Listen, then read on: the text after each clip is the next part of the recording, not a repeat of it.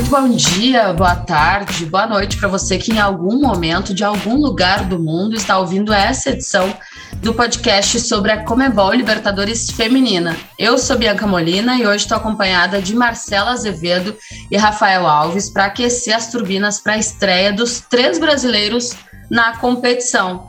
Má, que bom te ter aqui com a gente. Seja muito bem-vinda. Eu quero saber, tá ansiosa? Olá, Bianca. Olá, Rafa. Olá, ouvinte. É, obrigada pelo convite de estar aqui com vocês para falar sobre a Libertadores Feminina. E sim, contando nos dias para chegar logo dia 3 de novembro, ter essa estreia. E todo ano gera uma expectativa nova, né? E esse ano tá ainda melhor. Três times brasileiros na competição. Isso causa até um frio na barriga. E vamos ver, né, o que vai acontecer aí. É, espero que tenhamos muitos muitos assuntos aqui para falar no mês de novembro inteiro, Bi. Com certeza teremos, porque é isso, falta um pouco mais, um pouco menos de 10 dias para a estreia da Comebol Libertadores. Rafa, eu te cumprimento e já te agradeço por ter aceitado também o nosso convite. Eu já quero saber, vai rolar uma torcida especial assim para ver uma supremacia brasileira também na Libertadores feminina, como acontece na masculina e na Comebol Sul-Americana dessa edição? Vai sim, vai rolar. Primeiro, bom dia, boa tarde, boa noite. Obrigado pelo convite, oi Marcela também.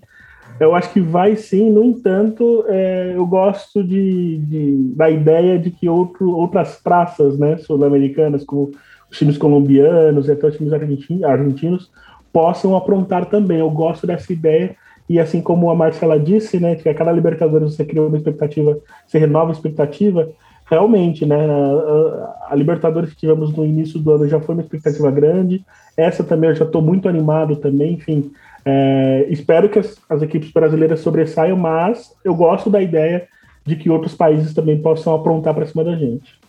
É isso. O futebol feminino ele ainda tem um pouco disso, né? Logicamente, a gente, falando como brasileiros, espera que os três, as três equipes brasileiras, Ferroviária, Corinthians e Havaí Kinderman, tenham uma posição de destaque dentro dessa competição, dentro da Comebol Libertadores, mas uh, ah, para o bem da modalidade é sempre muito bom ver o preparo, a organização, a estrutura de outros países, né? Logicamente, uh, se, em termos de título, a gente pode se isolar assim nas conquistas, mas com uma boa competitividade, né? Com um bom, uh, com jogos bons de serem assistidos. Então, eu vou nessa linha do Rafa também. Espero sim ver ali uma umas semifinais com brasileiros, quero, dos quatro, poderiam ser três? Poderiam, uh, mas o que a gente mais quer é ver uma Comebol Libertadores feminina bem disputada, né, com qualidade, com vontade de vencer, como a Comebol Libertadores é de maneira geral. Uh, e a tanto Corinthians quanto Ferroviária buscam aí a possibilidade de se tornar, se igualar ao São José como os maiores campeões, né? São equipes que já têm duas conquistas de Libertadores da América. A Ferroviária, inclusive, conseguiu uma reação na última edição uh, da competição. Agora teve uma troca de técnicas, mas sempre aparece, né, Marcela? Com favoritismo. O Corinthians, a gente vai falar muito desse time, é um time já extremamente consolidado dentro do cenário do futebol feminino. Mas a Ferroviária, por mais que seja menos badalada, puxa, no cenário nacional e também sul-americano, é um dos principais sempre postulantes ao título. Exatamente, né? A Ferroviária a gente tem um respeito gigante porque é um dos pioneiros aí, né, no futebol feminino também. Então a gente sempre gera aquela expectativa. E por mais que trocou de técnica, né? A Lindsay saiu, entrou a Tatiele, é importante ressaltar que a base do time permaneceu. Então elas vão para cima, elas querem é, conquistar o seu terceiro título, tal qual o time do Corinthians também, né? Mas elas vêm defendendo o título, então acredito que vão entrar com o com aquela saga, com aquela sagacidade de ganhar é, para defender, né? E mostrar que, por mais que teve todas essas trocas, elas continuam ali querendo brigar é, para manter o título com elas. Vai ser bem. O objetivo maior delas né, nessa temporada é essa Libertadores da América. Com certeza. E é interessante isso, porque, Rafa, a gente ainda tem um cenário do futebol feminino que uh, a gente procura uh, adeptos, né? Procura os torcedores, mostra para eles onde dá para assistir, onde dá para acompanhar, onde dá para se informar, porque ainda tem gente que não acompanha, que não gosta, que não sabe, porque não sabe onde buscar essas informações, não sabe onde assistir um jogo, enfim.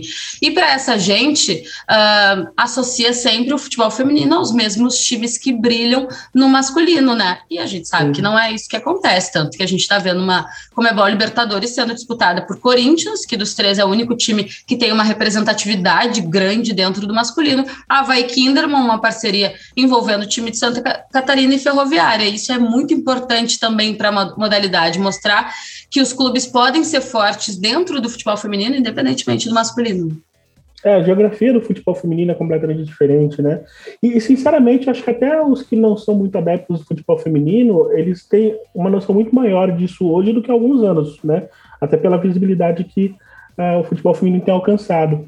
E eu acho que a internet tem sido grande, eh, tem impulsionado bastante isso, né? Às vezes a pessoa é, é, sabe que tem o Corinthians, sabe que tem o Palmeiras, sabe que tem o São Paulo, mas sabe também que tem uma ferroviária, e sabe que essa ferroviária foi campeã, e sabe que essa ferroviária é um time que você não pode duvidar, sabe? Sabe que tem um time como o Kinderman, o Havaí Kinderman, que foi finalista brasileiro. Às vezes não sabe dos detalhes, né? Não sabe que foi finalista, mas já ouviu falar, né, em algum momento. Então, acho que hoje é, é muito mais convidativo para essa pessoa que está chegando no futebol feminino e ter um pouco mais de informação em relação a isso, sobre essa geografia da, da modalidade, que realmente é diferente e acho que ela tem que ser preservada. Né? Hoje a gente tem times como a Ferroviária, por exemplo, e aí a gente vai falar bastante da Ferroviária, é, que é o, o, grande exemplo disso, né? Uma equipe campeã da Libertadores, né? Uma equipe que já foi campeã brasileira, uma equipe que não se pode duvidar nunca. Tem uma goleira bastante conhecida, que é a Luciana, que vira e mexe, cai nos comentários de todos, né? Como uma grande goleira. É muito comum a gente ouvir de pessoas que não acompanham, falar, gente, aquela goleira da Ferroviária é excelente, né? É, enfim, é, então essa geografia do futebol feminino ela existe, né? E eu, e eu vejo que ela está sendo respeitada até de uma maneira mais, mais comum, né? Até entre, entre pessoas que não são adeptas do futebol feminino, mas que quando chegam já tem esse conhecimento já. Para emendar nisso que o Rafa falou sobre a geografia do futebol feminino ela ser diferente, vou repassar para vocês os grupos dessa Comebol Libertadores Feminina que dá para ter uma ideia de como ele tem razão nisso que ele fala. O grupo A tem no Brasil Ferroviária, no Paraguai Sol de América, no Equador Deportivo Cuenca e na Colômbia Independiente Santa Fé. Desses times, Deportivo Cuenca, logicamente, a gente conhece, mas no cenário, na comparação ali, que não deve ser feita, mas a Libertadores masculino, Independente Santa Fé, beleza, um time conhecido. Uh, no grupo B temos o tradicional Cerro Portenho, do Paraguai, o Santiago Morning, do Chile, o Iaracuianos da Venezuela e o Havaí Kinderman do Brasil. Então, também a gente vê uma mescla né, entre times que no masculino também são muito consolidados e outros que não são tão conhecidos a nível assim de uh, América do Sul. No grupo C tem Deportivo, de Deportivo Cali da Colômbia, Aliança Lima do Peru, Real Tomayapo da Bolívia e Universidade de Chile do Chile, logicamente. Esse é o time uh, mais assim. Eu estou aqui tentando sempre apresentar para a galera que não acompanha tanto o futebol feminino. Aí tem mais times que vocês podem conhecer, porque são três muito fortes também no cenário do masculino. E no grupo D, o grupo do Corinthians, que já tem um clássico uh, Brasil e Argentina ali, porque Uh, eu vou perguntar para o Rafa daqui a pouquinho se esses clássicos que a gente está acostumada a falar em outros esportes sobre Brasil e Argentina também pega no feminino, porque às vezes é coisa só da nossa cabeça dessa rivalidade uhum. regional. No grupo D tem Corinthians, tem São Lourenço da Argentina, tem Nacional do Uruguai também, interessante, e Deportivo Capiatá do Paraguai. Essa rivalidade aí, Brasil, Argentina, Argentina, Uruguai, a gente também pode levar para o feminino, Rafa? Ah, leva sim, principalmente a Argentina, sempre leva, sempre leva. Inclusive, é algo que vem do masculino mesmo, né? Aquela impressão de você falar assim, cara, contra a Argentina a gente tem que colocar faca nos dentes. Só que aí, nesse caso da Libertadores, eu colocaria equipes colombianas também, né? Que sempre dão bons jogos, enfim, que aí foge um pouco do tradicionalismo, né? Mas no, no feminino a gente encontra bastante, bastante rivalidade também. E o que eu acho muito especial na Libertadores feminina é que mesmo equipes que são de praças onde o futebol ele não é, é, ele não é ele é incipiente ainda, né? Como no Equador, por exemplo, né? A gente pode encontrar um, uma equipe como o Deportivo Cuenca que pode agredir um, perfeitamente um, um de Santa Fé ou até mesmo uma ferroviária, né? A gente pode encontrar um, um Santiago Morning, Universidade de Chile, sendo protagonistas em algum jogo ou outro, né? É, enfim, eu, acho muito especial a Libertadores, porque realmente, assim como a Libertadores masculina a gente assiste com aquele olhar diferente, né, com aquele clima diferente, feminino também, de uns, principalmente de uns três anos para cá, tomou essa roupa, né, essa roupagem de ser um, um, torneio onde o drama acontece de verdade, vídeo que aconteceu com o Corinthians numa semifinal, né, um time infinitamente é, é, é, é favorito, pegar uma boa equipe do América de Cali, é verdade, né? Uma boa equipe do América de Cali e tomar um gol de empate no final do jogo e perder nos pênaltis. É algo que perfeitamente pode acontecer. Então, por mais que a gente fale aqui, e eu acho que o Corinthians ainda assim, é muito favorito, é a melhor equipe que tem de todas essas na América do Sul, é... você não pode, você não pode cravar Corinthians para ser campeão, né? Porque está falando de decisões que são em uma partida apenas, né? Se você pega um time como o Independente Santa Fé, como o Deportivo Cali, como o, Universidade de Chile, como. Enfim, se acontecer a mesma coisa que pode acontecer com a América, cara, já acabou. Aquele, aquilo que a gente idealizou acabou, né? Foi por terra.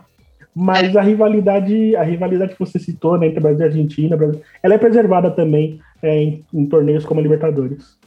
Lembrando que a disputa da Comebol Libertadores Feminina ela será no Paraguai, mas a final ela vai ser no Uruguai, entre as finais da Comebol Sul-Americana e também da Comebol Libertadores Masculina. Uh, Marcela, a gente sabe que Comebol Libertadores é Libertadores, né? O Rafa falou, é a minha competição preferida, e eu sempre falo isso, e eu vejo, eu percebo isso também, que as jogadoras elas entram com um espírito diferente. Vide essa eliminação uh, do Corinthians na última edição, né? Porque tu leva um empate no final do jogo, acaba abalando, o outro time acaba crescendo muito, enfim, a gente sabe como funciona isso. Uh, a, essa coisa mais aguerrida, digamos assim, sempre aparece de um lado ou do outro e acaba diminuindo um possível favoritismo, como desse exemplo citado pelo Rafa. Afinal, ser no meio das finais, que já tem, a gente já falou sobre a possibilidade de supremacia brasileira, né? Já tem dois brasileiros, Palmeiras e Flamengo, no dia 27, já tem Red Bull Bragantino e Atlético Paranaense no dia 20 aumenta ainda mais a importância dessa final em si, essa mudança. A gente sabe que é uma mudança importante assim para fins de uh, visibilidade, né, de atenção, uh, sempre tentando resgatar mais pessoas para se apaixonarem, para acompanharem pelo futebol feminino dentro desse cenário. Aumenta assim até a pressão dos nossos aqui, a Vai Kinderman, Ferroviária e Corinthians. Poxa vida, eu quero estar lá no Uruguai no meio dessas finais. Eu acho que aumenta, mas não é. Elas não estão pensando tanto nisso, sabe? Tipo, ah, tem, é, todas as competições estão tendo os brasileiros na finais. Elas querem chegar, mas não só por isso. É, mas aumenta a expectativa, claro. Porque imagina, se for a supremacia brasileira, se for dois brasileiros na final, pô, isso é um fato inédito, né? É, nas três competições, só brasileiros. Aumenta, sim, a carga emocional, tudo mais, mas eu acho que elas não pensam só nisso. Eu acho que nesse momento quando elas estiverem lá, elas querem estar lá, independente de quem for o rival. Acho que elas, não sei, né, uma percepção assim, preferem pegar alguém de fora, porque imagina, Corinthians Ferroviária é um baita clássico, né, no futebol feminino.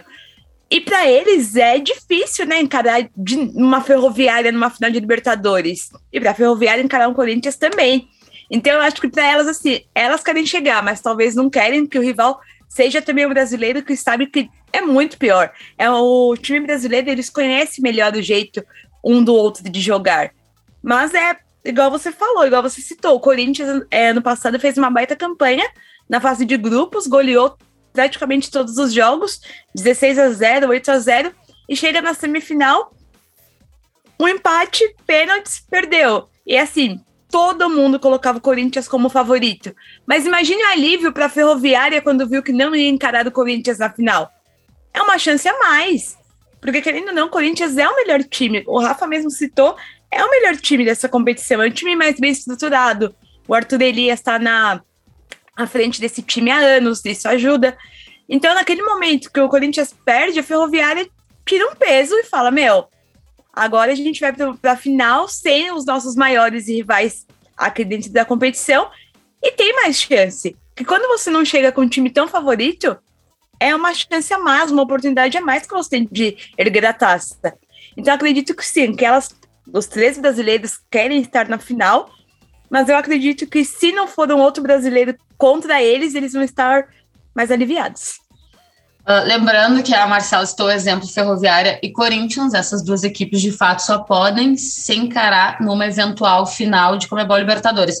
A gente passou aqui o grupo D, Corinthians, São Lourenço Nacional e Deportivo Capiatá. Corinthians, atual campeão brasileiro, vai em busca da terceira Comebol Libertadores e a gente conversou essa semana com o técnico Arthur Elias, que ele avaliou a qualidade desse grupo.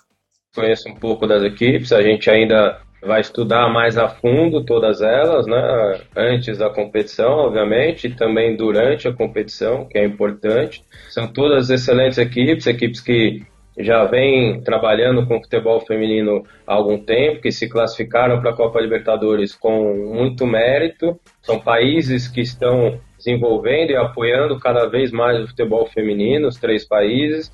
A gente sabe que não vai ter nenhum jogo simples, nenhum jogo fácil, muito longe disso. Todos os jogos serão difíceis. Um grupo que bem equilibrado, não sei se é o grupo da morte, e acho que isso também, por muitas vezes, se erra qual é esse grupo da morte, outros grupos acabam sendo grupos que surpreendem também. Então, numa competição como essa, todas as equipes precisam ser respeitadas e o que a gente gostou do grupo foi pela dificuldade do grupo. A gente espera né, conseguir passar, se classificar e já estar tá em um ritmo de jogo contra grandes equipes e que isso possa ajudar depois nas fases de quarta de final e de semifinal, é, assim por diante, pensando que a equipe vai estar tá jogando sempre contra equipes bem organizadas, Rafael, eu vou te perguntar, ele ficou em dúvida ali se é o grupo da morte, se não é o grupo da morte. Seria o grupo D o pior grupo dessa Comebol Libertadores?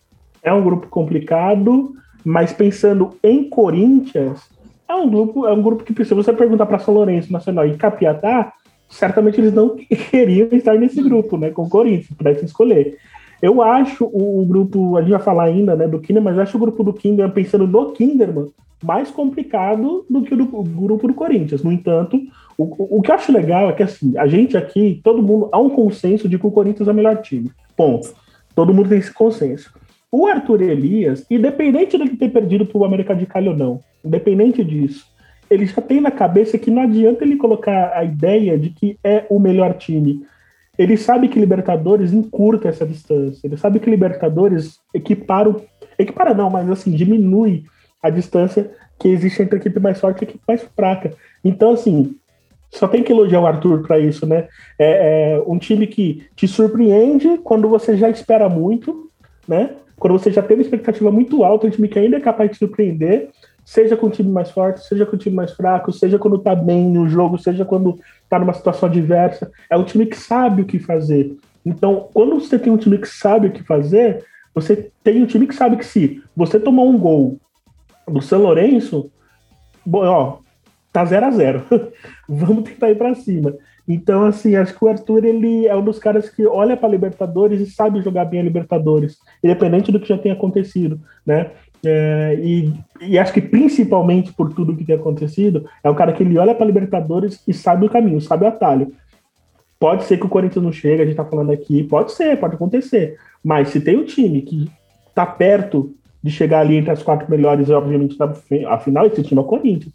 Não há o que se discutir enquanto a isso.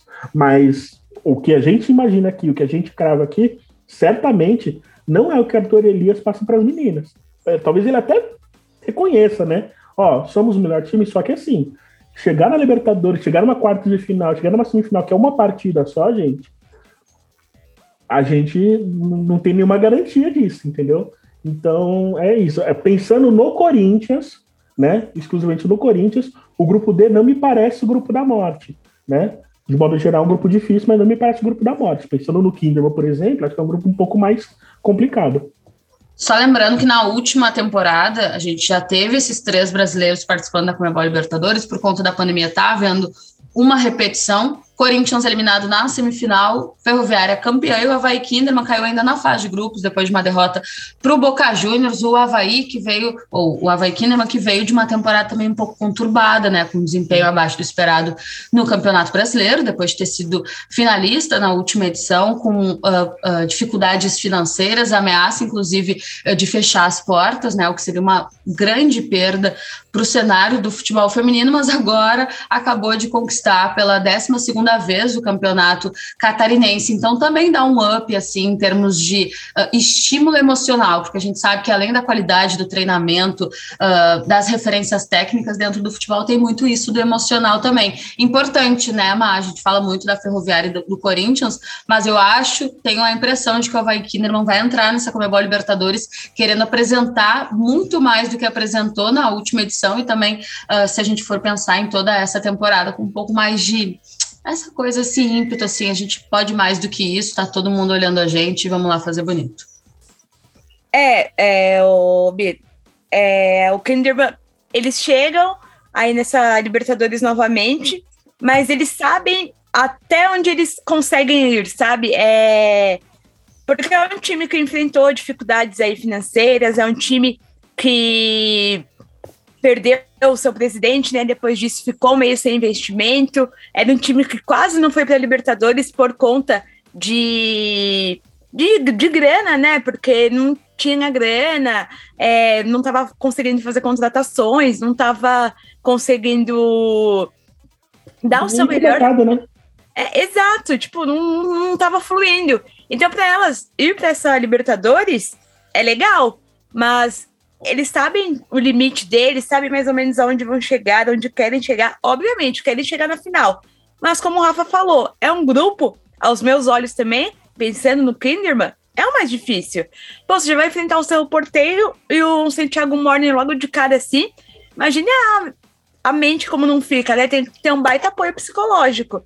Fizeram algumas contratações pontuais aí para Libertadores, mas é um time muito jovem, é um time que tá se conhecendo ainda, tiveram bastante. Perderam bastante peças aí nesse brasileiro, pós-brasileiro. Então é um time que vai ficar de olhos abertos. Obviamente que a gente quer que um time brasileiro chegue até uma semifinal, aí os, três chegarem seria muito interessante. Mas é um time que talvez saiba onde está pisando. Se chegar na, na semifinal, já vai ser uma surpresa muito grande, pelo menos para mim, porque tá num time difícil e não, não é mais um time tão consolidado tem uma baita história no futebol feminino, mas precisa de gente que dê mais confiança para elas, para elas atingirem patamares maiores nos próximos anos. É isso, eu também acho que o grupo do Havaí Kinderman é um dos mais complicados, só para a gente repassar aqui, tem Cerro Portenho, Santiago Morning e Aracuianos da Venezuela e o Havaí Kinderman, reforçando na última temporada, não saiu da fase de grupos. Nessa temporada, a expectativa de que consiga pelo menos chegar ali em alguma das, melhor em todas, mas em alguma das fases de mata-mata. Deixa eu passar para vocês a estreia das equipes. A gente fala em 3 de novembro, mas nem todo mundo começa a jogar no dia 3 de novembro. A atual campeã ferroviária joga no dia 3 de novembro, às 5 e meia da noite. O Corinthians já estreia no dia 4 de novembro, e agora é o momento que tá aqui. Dia 4 de novembro, às 5 e meia da tarde. Antes eu falei 5 e meia da noite, né? Calma lá. É. Não. Eu falei, vai saber o fuso que ela tá, né? Não sei. 5 e meia da tarde. E o Havaí Kinderman estreia no dia 3 de novembro, às 7h45, aí sim da noite. Aí, Bianca, 7h45 já é da noite.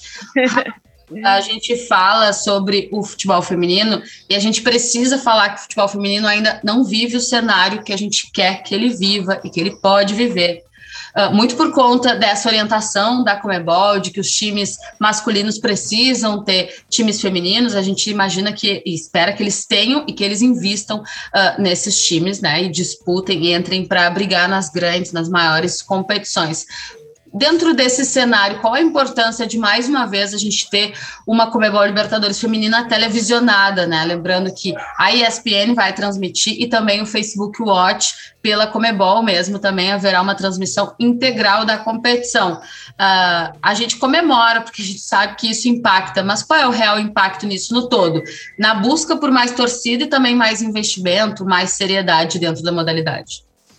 É, além disso que você falou, né, na busca por novos adeptos, na busca né, por, por agregar mais torcedores, tem, tem a questão também de uma consolidação, né, de você entender que sim, o futebol feminino, o futebol jogado por mulheres, deve fazer parte dessa agenda esportiva das TVs também, né? Ah, você citou a própria ESPN, a ESPN já vem fazendo isso, transmitindo, a primeira emissora a transmitir uma liga internacional, né, que é o caso do italiano, do inglês, transmitindo eliminatórias de Copa, né? Nunca vi isso. Eliminatórias de Copas Europeias transmitindo também.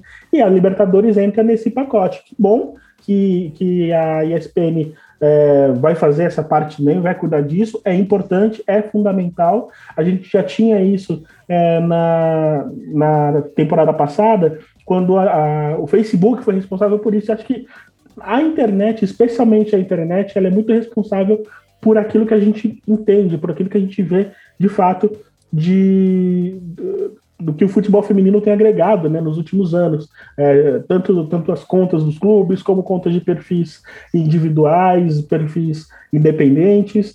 E quando você joga uma transmissão dessa no Facebook, uma plataforma como o Facebook, né, a tendência de, de, de haver um sucesso, né, um engajamento, é muito grande, porque a pessoa só dá um clique ali, compartilha, e é o que acontece. Na TV é quando você está materializando aquilo que você sempre quis, né? Quem gosta de futebol feminino sempre quis. É você ligar a TV e ver o futebol de mulheres também sendo é, contemplado por, por transmissões, narrações em português, narrações de vozes conhecidas, né? Então, eu acho que a gente tem dois, dois caminhos aí que eles se convergem muito para o futebol que a gente idealiza e o que a gente tem visto. A internet, que é o talvez o maior, é, quem mais impulsiona a modalidade, na minha opinião, é, é isso mesmo, quem mais coloca a modalidade num patamar de evidência, e a TV, que é a materialização, materialização e consolidação daquilo que a gente pretende para o futebol feminino no futuro. É isso, eu fico muito feliz também quando eu vejo emissoras uh, anunciando que vão investir, que vão televisionar, porque a gente ainda sabe que isso é muito importante. As redes sociais, as mídias digitais nem se falam. Então, só repassando Ferroviária e Sol de América no dia 3 de novembro, e meia da tarde, e Aracuianos e Havaí Kinderman também no dia 3, um pouquinho mais tarde, 7h45, e o Corinthians estreia no dia 4 diante do São Lourenço às 5h30 da tarde, já para colocar na agenda. Gente, a gente já está encaminhando aqui o encerramento desse nosso podcast. A gente ainda vai ter outras edições para continuar falando dessa prévia da Comebol Libertadores feminina, né? Eu estou muito ansiosa, muito ansiosa mesmo. Acho que é uma competição que vem crescendo, vem aumentando a re representatividade, né? Muito importante para que haja mais investimento, para que as equipes falando aqui de território nacional brasileiro, olhem para esse momento e pensem que podem estar lá também, mas que para isso precisa haver um investimento, um trabalho feito de forma mais séria. Marcela, expectativas, a gente fala uh, um pouco como profissionais, um pouco como torcedores, porque a gente quer mesmo, uh, e eu imagino que esteja falando por nós três, a gente quer ver essa evolução do futebol feminino mundial, né? Mas especialmente aqui no Brasil, que em termos comparação com os Estados Unidos, por exemplo, e boa parte da Europa, a gente ainda está muito atrás. Uh, mas a gente fala de modo geral que as expectativas são sempre as melhores, né? Mas hoje, assim, papum para a gente encaminhar o nosso encerramento. Quais as tuas expectativas em relação à Ferroviária e Corinthians? Te pergunto isso porque o Havaí Kinderman, tu já disseste que acha difícil que o time vá conseguir apresentar algo de muito diferente que fez da temporada passada. A minha expectativa é que tenha bons jogos durante todo o campeonato. É um campeonato de tiro curto, né? A gente sabe, mas a gente sempre torce por bons jogos. É, é difícil aceitar goleadas tipo 16 a 0 porque a gente sabe que do outro lado tem um time ah, é mais delicado, um time que não tá tão bem, que não tem investimento tão forte quanto um Corinthians, por exemplo. Então eu, eu não gosto de ver esse tipo de goleada. Mas a expectativa, assim, pro Corinthians e Ferroviária, aos meus olhos, pô, não seria nada mal os dois chegarem ali na final. É, mas não sei, a final é uma coisa muito, tipo, nossa, é, muito difícil chegar na final, né? Antes da final tem semi, tem toda a fase de mata-mata. Eu acredito muito que Corinthians e, e Ferroviária irão chegar nesses mata-matas. E ali no mata-mata é mais. É, não é nem sorte, né? Muita competência de ambos os times. Um pênalti ali pode mudar tudo, porque sua cabeça não, não tá tão preparada para isso. Como o Rafa citou, o Arthur Elias deve colocar o pé das atletas dele no chão. Meu, vocês não são as melhores. Mas elas sabem que são, mas não pode chegar com isso, né? Num, numa fase de mata-mata. Mas eu espero do fundo do coração que essas equipes aí cheguem pelo menos essa fase. E, meu, se uma das duas forem também as campeãs, eu vou ficar muito feliz, porque é muito bom para o Brasil, é bom para o futebol brasileiro ter elas expostas ali e o Brasil segurando o título aqui, né? No nosso Sagrado Brasil. Então eu espero que elas avancem aí para as fases de mata-matas e quem sabe, né, os dois chegarem numa final não seria nada mal também. A Ferroviária, a gente sabe que perdeu a técnica, mas como eu disse no início, tem a base, tem a mesma base do time. Tem a Luciana, como o Rafa falou, que pode mudar tudo ali num, num eventual pênalti entre Ferroviária e Corinthians, uma eventual final. Pô, ia ser muito bom, porque a gente sabia que tá tudo muito aberto. Pô, a Luciana é uma baita goleira ali de um lado. Se a Kemily for a titular também do do Arthur Elias, uma baita goleira também, de apenas 22 anos. Então vai ser tudo muito, muito louco se for essa final. Mas falar de final é muito. Longe. Muito longe. Então, minha uhum. expectativa é que passem pelo menos aí para a fase de mata-mata. Show de bola. Marcela, que estará conosco no nosso time de comentaristas da transmissão da Libertadores Feminina no Facebook Watch. E o Rafa, eu já o convido para voltar aqui para falarmos ao longo da competição sobre essa Comebol Libertadores, que é de tiro curto, é sempre muito intensa, né? Jogos a cada dois dias, mais ou menos, de intervalo entre eles. Uh, e voltaremos a falar para repercutir o desempenho especialmente dos times brasileiros, e a ver qual grupo vai se confirmar dentro do cenário de cada time, como está o grupo da morte. Não sei porque a gente gosta tanto disso, né? Mas eu gosto. Ver se a gente acertou, se conseguiu projetar direitinho. Rafa, obrigada pela tua companhia e até uma próxima. Eu que agradeço o convite. Podem contar comigo, é um prazer, ainda mais falar de Libertadores, falar de futebol feminino, adoro. Queria destacar, como a Marcela disse, né, tanto Corinthians e Ferroviária são equipes que podem chegar longe. O Kingdom aqui vai com coração, né, na verdade vai por tudo ou nada nessa Libertadores. Eu não descartaria tão cedo assim, embora obviamente é uma equipe que vai precisar demonstrar mais, vai passar uma dificuldade enorme num grupo que tem o Santiago Morne, que já, já tinha feito um bom papel na Libertadores passada e agora com uma nova treinadora, Maria Pri, espanhola, é, experiência no Sevilha, no Levante, enfim, é, pode trazer esse time do Santiago Morning também para é, alguma evidência sul-americana, sem contar também Deportivo Cali, Independente Santa Fé, Cerro Porteño, enfim. É uma competição que assim, eu tô dormindo, sonhando com isso, sonhando em ver todos os jogos, a Marcela me conhece e sabe como eu fico alucinado em períodos assim. Eu frito no Twitter, né? Como diz. Não dorme? Não durmo, frito no Twitter, fico pensando, criando conteúdo. Enfim, é uma loucura que eu gosto. E a gente espera ver uma Libertadores, como a Marcela disse, né? É chato ver, é, talvez, é, é, a placares largos. Pode ser que a gente veja, porque, por exemplo, o Real Tomayapa é uma equipe é, amadora, né? Totalmente amadora é, assim como o Iaracuianos também, enfim, pode ser que aconteça, mas acho que vai acontecer menos e a gente vai ver muito mais equipes que vão causar muito mais dificuldades, sobretudo para as equipes brasileiras. Então, que venha a Libertadores, é, vamos torcer aí para que os times brasileiros, como eu disse lá no começo, né, para que os times brasileiros confirmem seus favoritismos, mas eu particularmente, eu sei que vocês também vão torcer para que é, outros países também possam é, dar frente para que seja bastante é, é, que tenha um valor melhor, né? Essa Libertadores quando chegar lá no final a gente vai falar que loucura, que, que campeonato maluco foi esse e que a gente possa curtir bastante. Obrigado pelo convite mais uma vez, Bianca, e a Marcela beijão para vocês também. Sempre de portas abertas. E lembrando, a partir do dia 3 de novembro, ESPN, Comebol TV e Facebook Watch, uma oportunidade para, como o Rafa falou, a gente uh, poder comparar também o desenvolvimento do futebol feminino dentro da América do Sul. Vocês vão ver equipes com futebol feminino profissional, equipes com futebol feminino semi-profissional e equipes com futebol feminino ainda amador. Então é importante até para a gente conhecer as nossas adversárias aqui no âmbito do território sul-americano. É muito importante para a gente entender como está evoluindo no Paraguai, na Colômbia, no Chile, na Argentina, no Uruguai, em comparação com o Brasil, para que uma equipe possa servir um trabalho né, de investimento, de projeto projeto possa servir de inspiração para outro. Esse é um ponto bem legal da Comebol Libertadores, porque são equipes que invariavelmente a gente não consegue acompanhar tanto. Marcela, obrigada também pela tua companhia. Nos vemos também numa próxima situação e ao longo da Comebol Libertadores Feminino.